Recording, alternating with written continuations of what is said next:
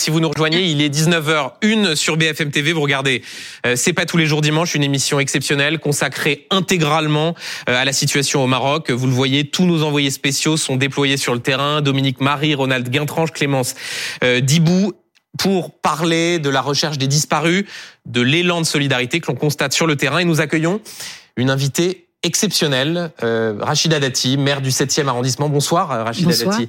Euh, je le disais tout à l'heure, une partie de votre famille euh, est au Maroc. Vous connaissez ce pays parfaitement, intimement. On en parlera dans euh, dans quelques instants. Et juste avant de vous interroger, on va aller euh, sur le terrain retrouver Dominique Marie dans le Haut-Atlas. Dominique, les recherches de survivants continuent et les soins aussi dans dans l'arrière-pays marocain? Oui, à l'initiative euh, d'ailleurs euh, de bénévoles, hein, dans ce tout petit village. Ici, il y a 500 habitants tout au plus, mais regardez, euh, la plupart des maisons sont complètement détruites on ne peut plus vivre dans ces maisons. C'est beaucoup trop dangereux.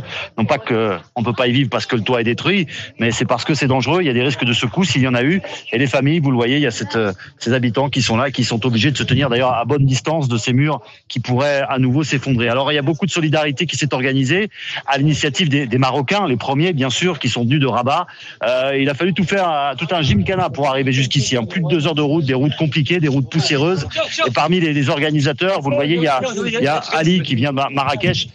Ali, comment, comment est née cette initiative euh, Vous êtes venu avec euh, tout un tas de voitures et tout un tas de victuailles. Alors, euh, je m'appelle Ali, de toute façon, je suis à 100 km d'ici. On est dans un petit village et je connais beaucoup de Français qui habitent à côté de chez moi, qui apprécient des amis. Et on s'organise pour ramener à manger. Parce que moi, en fait, c'est mon métier de passer ici parce que je fais des quads. Alors, je passe souvent ici. Ouais. Et c'est pour ça que je connais des villages. C'est des villages qui sont loin. Vu la piste. C'est difficile à venir ici. Très difficile d'accès, ouais. Et tu vois, maintenant, il y a encore des mondes qui, qui, qui arrivent là. Alors euh, là, on, on, commence à donner, de, de, partager pour les gens tout ce qui est à manger, tout ce qui est euh, pour euh, dormir, pour euh, ouais. sauver leur vie pour dormir, c'est important. Hein. On est en train de monter une tente d'ailleurs un peu plus loin. Parce que votre ami me disait qu'il avait dévalisé le, le commerce local, hein, des cartons. Ouais, voilà. Ouais, on a ramené des tentes là-bas et on, demain encore, on va ramener encore euh, des autres tentes. Parce qu'ici, il y a 600. Alors, il y a notre village. Il y a notre village, il y a à peu près 800 personnes dedans. Et là, le village, là aussi, on va se déplacer. Mais il y a déjà des aides de l'État. Déjà, il y, a, il, y a, il y a, des aides. Et nous, on donne. Parce qu'on a, on donne pour les autres. On a bien compris, c'était l'élan de, voilà. de généralité. Merci à vous, en tout cas. Vous l'avez compris, hein, il y a beaucoup de, de mobilisation qui se fait à l'initiative des, des, Marocains. Il y a quelques franco-marocains, des, des, Français aussi qui habitent depuis longtemps à Marrakech, qui sont venus prêter main forte. Dans ce village, hein, je vous le disais, 600 habitants, et 22 morts. Merci beaucoup euh, Dominique Marie, vous êtes avec euh, Théo Touché et on voit donc cet élan de solidarité jusque dans les, les villages, les contrées les plus, les plus reculées du Haut-Atlas. Euh, on va aller rejoindre Clémence Dibou qui est toujours à, à l'épicentre de ce, de ce séisme à Ijoukak. Euh, Clémence, les opérations de, de déblaiement que vous nous montriez tout à l'heure, elles, elles continuent jusqu'à ce que la nuit tombe? Les opérations de déblaiement, effectivement, Benjamin, elles continuent de toute façon, un peu comme ce que vous avez vu sur les images de Dominique Marie, mais cette fois ici à Ijoukak, eh bien, quasiment plus aucune maison euh, qui ne tient euh, debout. Bien sûr, il n'y a plus d'électricité. Hein. Par exemple, on voit euh, derrière moi ce câble qui a été arraché par cette clôture qui est tombée. Il y a quelques habitants qui tentent de récupérer des affaires, mais évidemment, là non plus, personne ne va dormir.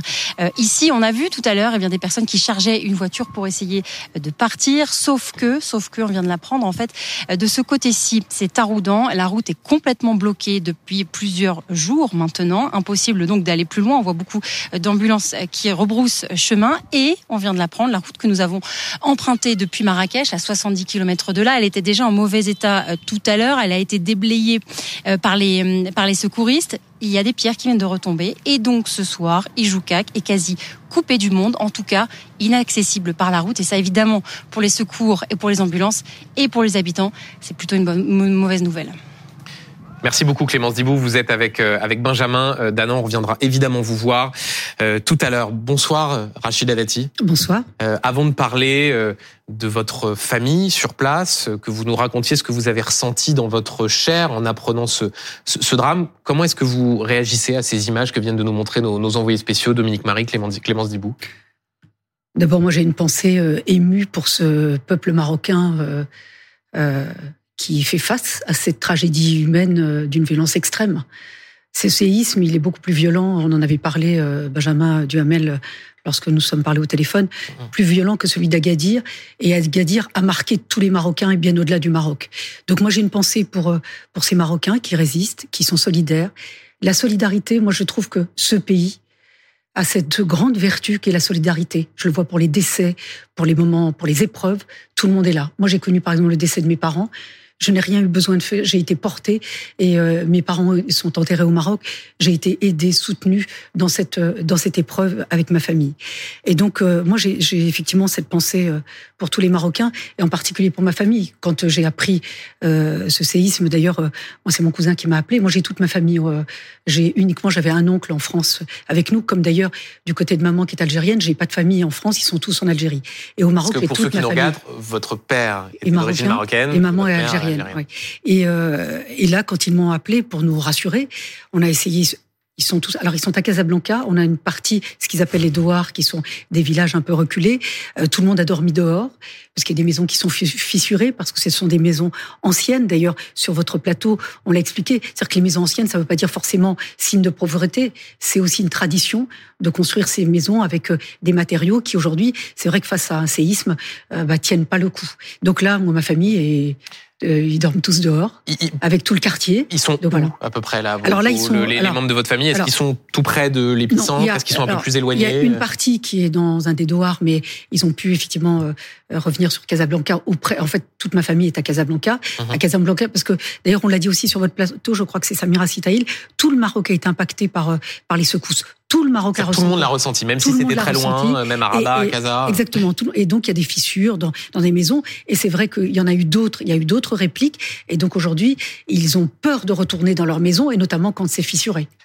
Regardez à l'antenne, là, je crois que c'est une photo du quartier de votre tante. Alors, ça, c'est effectivement avant le séisme. Ça, c'est où habite, euh, c'est la porte marron, où habite euh, bah, ma tante, mais surtout euh, euh, bah, tous mes cousins et cousines, ils sont quasiment, enfin, ils sont très nombreux dans ces petites maisons, qui sont des maisons qui ont été construites dans les années 30, les années 40, qui sont très anciennes. C'est là où mon père a vécu.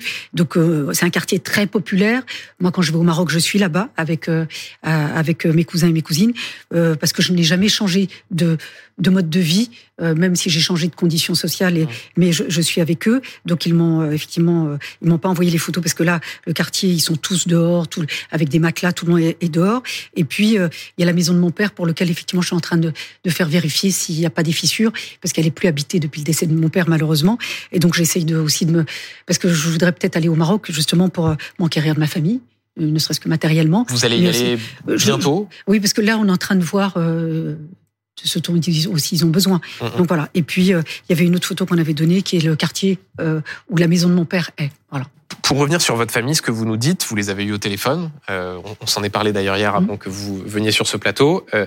Euh, depuis le séisme, ils dorment dehors, comme beaucoup de Marocains avec lesquels on a pu s'entretenir. Comme une grande majorité de Marocains. Parce qu'ils ont peur que les établissements, euh, bah, que les édifices s'effondrent. Ils ont peur de deux choses. D'abord, ils ont peur des secousses et certaines répliques, et puis ils ont peur aussi, quand vous avez certaines fissures, de voir comment on peut rétablir la construction. je, voudrais revenir sur ce que vous disiez il y a un instant sur le, le peuple marocain. Vous disiez que c'est un peuple grande solidarité. Ah oui. Il y a un mot qui a été utilisé tout à l'heure, je crois, c'est le mot de résilience. Euh, il y a ça aussi dans euh, l'idée d'un peuple marocain qui a fait face à plusieurs épreuves. Euh, l'épreuve du séisme d'Agadir en 1960, celui de 2004. La résilience, il faut que vous soyez confronté à une épreuve ou à une tragédie. Je trouve que la solidarité, je veux dire, c'est les détails qui trompent pas, ça fait partie de vous. La solidarité, ça fait partie de ce peuple marocain. Et vous pouvez le voir en toutes circonstances, quel que soit votre statut, quelle que soit votre condition sociale. Euh, ils sont là les uns pour les autres. Il n'y a pas, il y a pas de calcul. Il y a pas. Les gens sont là pour les bonnes nouvelles, pour les bonheurs. Ils sont. Enfin, d'ailleurs, on le dit toujours, ça nous faisait toujours sourire. Vous vous invitez pour un mariage, vous ne savez pas combien ils vont venir. Vous invitez une personne, peut venir à 10, peut venir à 50, et vous n'avez, vous ne dites rien parce que ça fait partie de cette euh, tradition. Et dans les épreuves, alors là, je peux vous dire que tout le monde est là. Voilà. Et donc, euh, moi, je trouve que euh, je vois euh, les petites polémiques que certains journalistes Et on va y revenir euh, dans un de leur bureau parisien veulent faire. Enfin, euh, vous ne vous rendez pas compte de ce qui se passe sur le terrain. Vous vous rendez pas compte de cette tragédie. Vous vous rendez pas compte du travail des autorités, du travail des ONG, des de la société civile. Tout le monde est mobilisé. Et donc, moi, je trouve qu'il faut arrêter de prendre des prétextes pour générer d'autres tensions qui n'existent pas. Parce qu'aujourd'hui, la gravité est là, la responsabilité est là, et la gestion est là justement de, ces sauvetages. Là, on est dans l'urgence. Je voudrais vous montrer une autre photo. Euh, c'est la rue où habitait votre père Oui, c'est là, là c'est c'est le quartier où la maison de mon père est toujours. C'est-à-dire, c'est où au Maroc? C'est dans Casablanca. Et donc c'est cette maison dont vous craignez qu'il puisse y avoir des, bah, S'il y a des fissures, parce que le, euh, voilà, c'est mon père qui l'a construite, donc euh, donc on l'a gardée, elle est euh, elle est pas habitée. Ben là, tous les voisins sont là, ils sont, ils m'ont appelé. D'ailleurs, ils sont, ils dorment autour de la maison. Euh, tout le monde est là. Enfin, moi, je connais. Là, je peux vous dire toutes les familles qui sont dans chacune des maisons. On, on se connaît tous on est allé enfant tous les ans. voilà, moi je connais tout le monde, on connaît tout le monde. Vous voyez, par exemple, moi j'aurais pu vous faire témoigner mon cousin aujourd'hui. Il parle pas français, ils savent pas lire, pas écrire et tout, mais c'est c'est euh, c'est une autre intelligence, c'est une autre vision de la vie.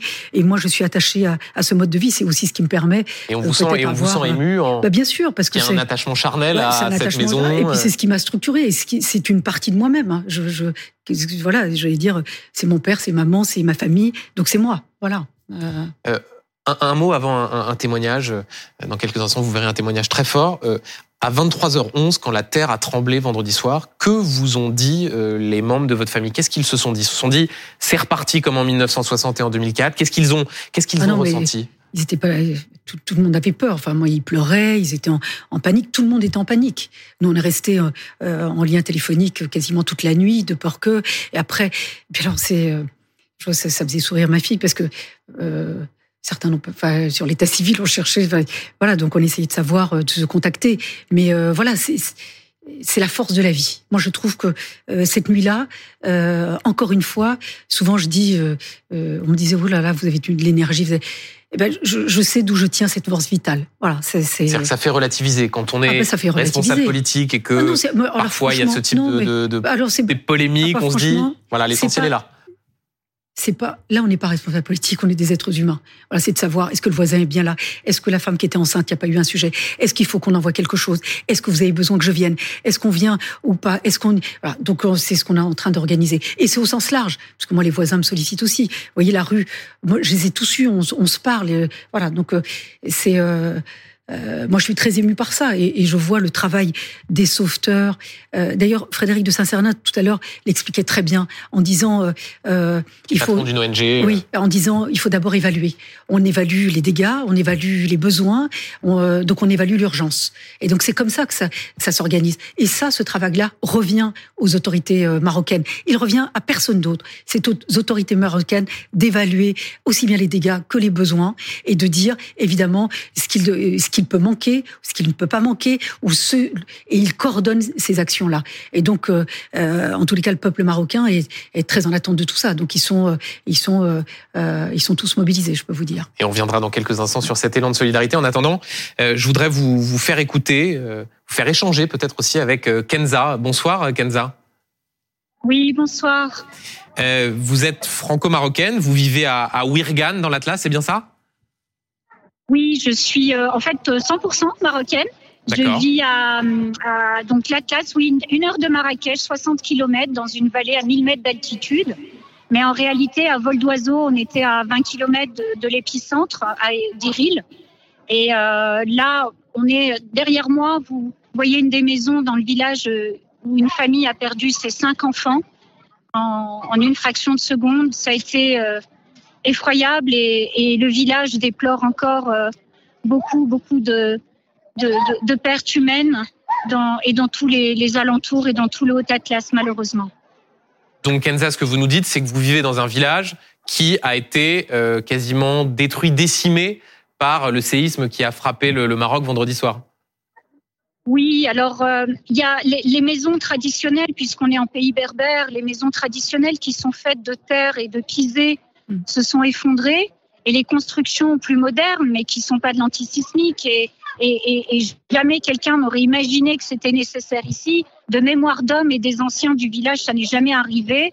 Les constructions modernes en, ciment, en aglo, bah, tout est fissuré et représente un danger réel. Les habitants dorment dehors et ont très peur et ne peuvent pas réintégrer leur logement. Donc on va dire que bah, tout, tout est sinistré en réalité.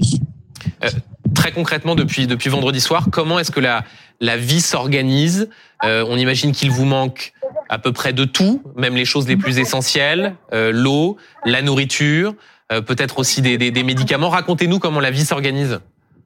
Bah écoutez, déjà euh, le, le, vendredi soir, euh, il faut imaginer qu'à la montagne, la lumière s'est coupée, les réseaux, il y avait plus de réseaux. Dans la vallée, on ne résonnait que les hurlements, euh, la béatitude, les gens erraient.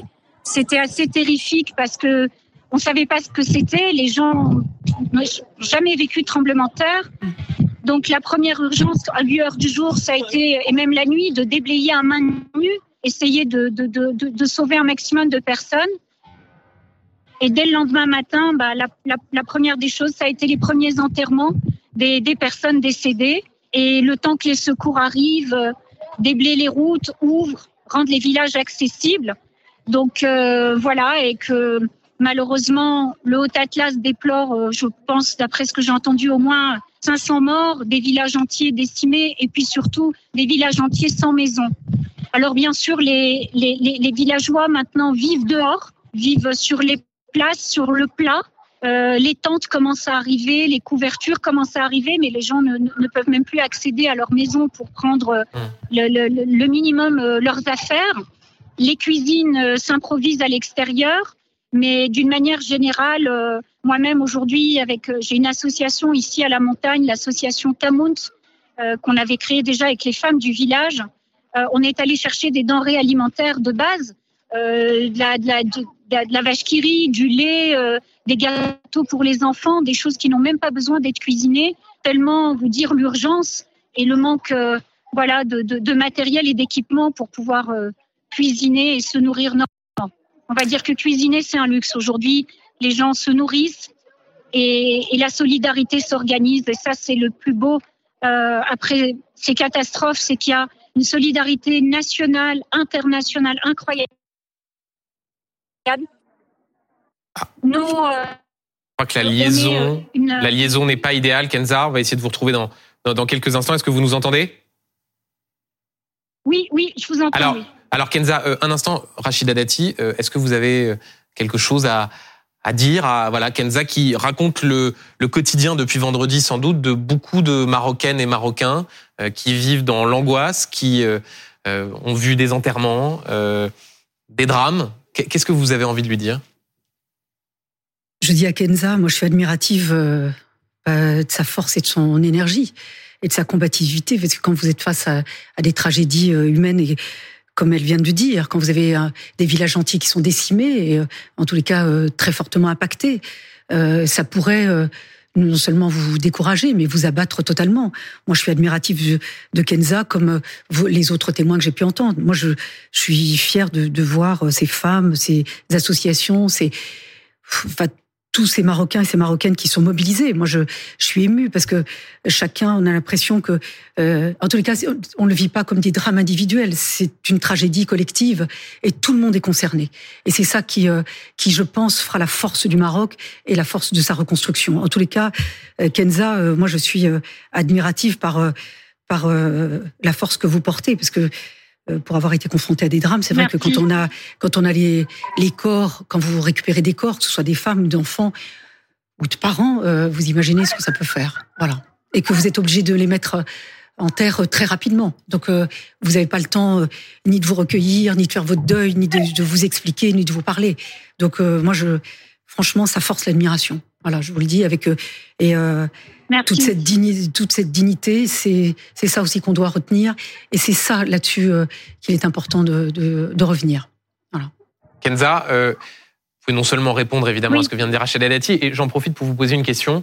Euh, de, de quoi avez-vous Oui. besoin désormais pour euh, la reconstruction, pour euh, essayer de retrouver non pas un semblant de vie normale, parce que vous en êtes loin, mais en tout cas d'essayer que les choses se passent un peu mieux Euh, De quoi avez-vous besoin en termes de denrées alimentaires, en termes de... euh, vo- voilà, la question est assez simple. Écoutez, le- les choses de base, euh, comme je vous l'ai dit, euh, ça va euh, du lait, du lait en poudre, des couches pour les enfants, euh, des couvertures, des tentes, des tentes, parce qu'actuellement il y a quelques tentes dressées. Il faut dire que le gouvernement marocain aussi Oui, ça c'est vrai sur les temps. est, est- est en train de déployer euh, une, une magnifique solidarité. Les moyens arrivent, mais les gens, vous savez, ça leur paraît long malgré tout. Et ça, l'attente est dure. Donc, euh, on a besoin de tentes, de, de toits. Les nuits sont fraîches à la montagne, de denrées de première nécessité. Et ensuite, on est en train de lever des, fonds parce qu'il va falloir aider à, à, à reconstruire. malheureusement. Il va falloir détruire déjà pour reconstruire parce que les, les habitations ne sont plus du tout viables. Merci beaucoup, euh, Kenza Rachida Dati, restez avec nous. Euh, on va se retrouver dans quelques instants et on abordera notamment ce que vous évoquiez tout à l'heure et ce qu'évoquait Kenza, à savoir l'élan de solidarité et ce que peut faire la France, ce que peuvent faire euh, les autorités pour aider le, le, le Maroc. C'est pas tous les jours dimanche. On se retrouve dans, dans quelques instants. À tout de suite. C'est pas tous les jours dimanche. Benjamin Duhamel. C'est pas tous les jours dimanche, une émission euh, toujours intégralement consacrée à la situation euh, au Maroc et notre invité, notre grand témoin jusqu'à la jusqu'à la fin de cette émission, c'est toujours euh, Rachida Dati. On a parlé il y a quelques instants de la situation de votre famille, de l'émotion du, peuple marocain. Je voulais aussi vous entendre sur la question de la, la solidarité. il y a cet élan que l'on voit depuis depuis vendredi soir et ces propositions d'aide formulées par beaucoup de pays, par des collectivités et qui a été confirmé par le, par le président de la République. Écoutez, c'était euh, ce matin en clôture du G20 à New Delhi. Je veux ici euh, avoir un mot tout particulier pour euh, le Maroc et le peuple marocain, qui a connu hier une tragédie qui nous touche tous. Nous avons mobilisé l'ensemble des équipes techniques de sécurité pour pouvoir intervenir quand les autorités du Maroc le jugeront utile. Et en tout cas, nous sommes mobilisés, les échanges se font entre ministres et techniciens. Et nous avons ce matin mobilisé euh, la Banque mondiale, le FMI, l'Union européenne et l'Union africaine pour, ensemble avec la France, justement marquer aussi euh, un engagement fort de soutien au Maroc, au peuple marocain pour euh, la reconstruction et l'aide financière dans ce contexte. Vous avez entendu le président de la République qui dit quand les autorités marocaines le jugeront utile. Ça veut donc dire que l'État, la France n'a pas été appelée, il n'y a pas eu de confirmation de cette aide. Comment est-ce que vous, vous l'expliquez? Mais je comprends pas ce que vous cherchez. Euh, on a l'impression qu'on veut une polémique non, sur une tragédie humaine. Non, mais attendez, bah, moi je vous réponds. Ouais. Voilà. Euh, c'est une tragédie humaine. Vous avez un chef d'État. Le roi Mohamed VI. Le roi Mohamed VI, qui a une gestion centralisée dès la première minute. Il a réuni euh, une réunion de crise pour évaluer euh, les dégâts, pour évaluer les besoins, pour savoir où il était urgent de pouvoir intervenir et coordonner, coordonner les actions. Tous les pays du monde, Joe Biden lui-même a proposé euh, son aide. Les Américains ne, euh, ne sont pas intervenus. Il y a déjà des pays étrangers qui interviennent au Maroc. L'Espagne, le Qatar, les autorités oui, marocaines mais, ont répondu. Pourquoi oui, elles répondent a, à certains attendez, pays et pas à la France? Non mais, Vous vous rendez compte de l'indignité de votre question?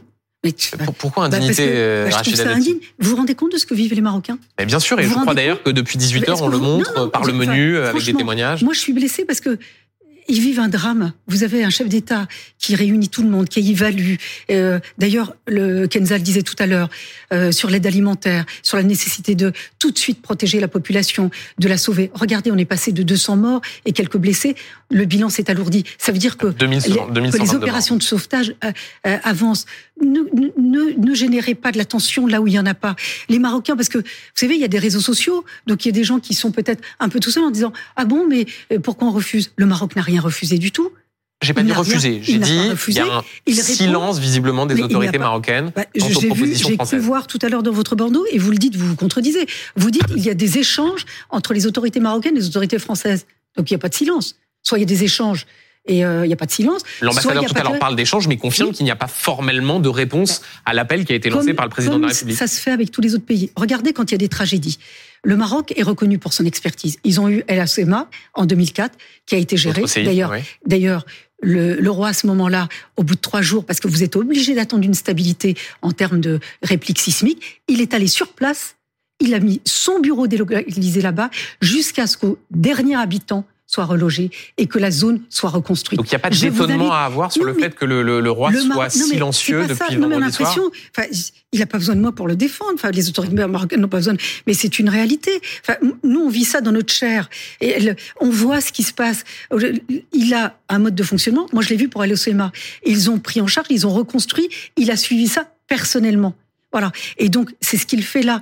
Alors, enfin, il y a des échanges avec tous les pays. Avec, il a eu un échange avec Joe Biden, auquel, pour l'instant, il n'y a pas eu de réponse aussi pour les autorités américaines. Donc, il n'y a rien à chercher. Voilà, ça veut venir aujourd'hui, c'est l'urgence. D'ailleurs, donc vous nous dites ce soir, c'est pas attendez, le résultat d'une forme de relation qui a été dégradée entre non, la France et le Maroc. Non, mais est-ce que, est que vous rendez, pose la question de la façon ben la moi, plus simple qui soit. Je vous réponds. Monsieur Duhamel, je ne pense pas que vous soyez quelqu'un d'inhumain. Vous êtes sensible à cette tragédie. Je vous remercie. Humainement. Vous pensez qu'il y a des calculs politiques de dire je réponds, je réponds pas? Vous pensez qu'on on en est là? On n'en est pas là du tout. Et là aujourd'hui, que se passe-t-il? Il y a de l'aide internationale qui, qui arrive en fonction des évaluations des besoins et des urgences. Et ça, c'est les autorités marocaines, c'est un pays souverain qui coordonne cette action. D'ailleurs, tout à l'heure, Frédéric de Saint-Cernin, qui est quand même président d'une ONG, disait on, voulait intervenir au Népal dans un grand drame aussi, et il ne pouvait pas intervenir puisqu'il y avait des routes qui étaient obstruées. Et donc, si tout le monde était arrivé, ça aurait généré beaucoup plus de, enfin, ça aurait généré beaucoup plus de gêne que d'efficacité. Aujourd'hui, très franchement, D'ailleurs, il y a trois jours de deuil. Euh, tout le monde, moi, c'est pour ça que tout à l'heure, j'étais très admiratif de la dignité de Kenza, comme de tous ceux que vous interrogez. Votre journaliste Igor Saïri, qui est sur place, ils sont pas, on n'est pas dans la polémique, on est l'heure, voilà, l'heure, elle est, elle, est à l'urgence et à la coordination. Aujourd'hui, d'ailleurs, les tentes, on en parlait, enfin tout à l'heure, euh, Kenza en a fait, euh, en a fait part. Aujourd'hui, il y a assez de tentes pour la population. Sur l'aide alimentaire, il n'est pas utile pour. Il faut tout ça, ça s'organise. Mm, mm. Et quand vous êtes dans une tragédie comme ça, faut pas rajouter du chaos au chaos. Vous savez, moi, maman est algérienne.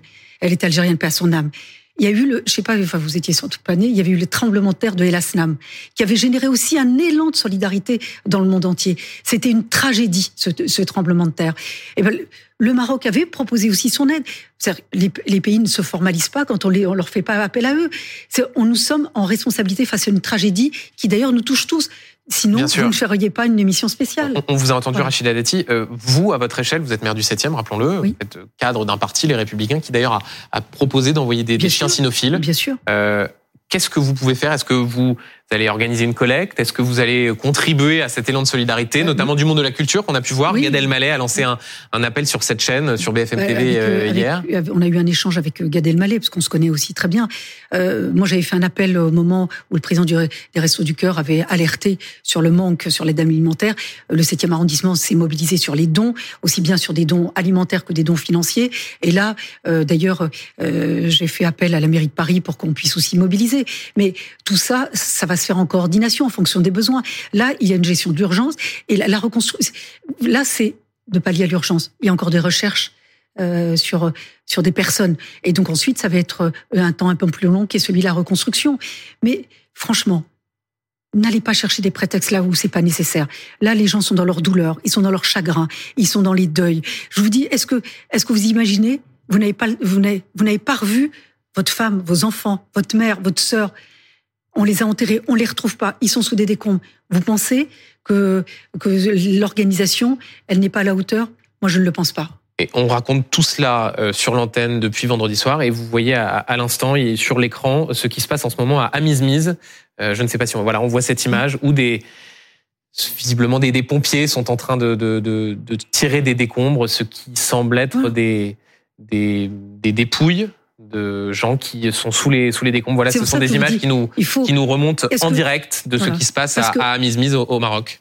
Cette population, les sauveteurs qui sont là, vous croyez qu'ils ne vous entendent pas, qu'ils regardent pas ce qui se passe? Ils sont très émus par cet élan international. Ils sont très émus par la mobilisation de gens concernés de près ou de loin. Ils sont très émus par ça. Donc aujourd'hui, euh, cette aide, c'est, c'est, euh, c'est, cette mobilisation, elle est coordonnée. Les autorités marocaines font tout ce qu'ils peuvent. Ils ont une expertise sur euh, la gestion des séismes. Ils ont, comme ils ont eu une expertise, et vous le citiez sur vos plateaux euh, à l'époque sur le Covid, le Maroc avait été cité en, en, exemple sur la gestion de cette crise sanitaire. Donc, euh, enfin, laissons-les faire leur travail en responsabilité et avec beaucoup de dignité, je trouve. Voilà, je vous le dis. Alors avec beaucoup de, de peine intérieure, parce que l'heure est pas voilà, et, pas à la recherche de tensions ou de polémiques, parce que là, franchement, ce qui se passe euh, aujourd'hui, c'est géré avec beaucoup de responsabilité. Merci beaucoup, Rachida Dati.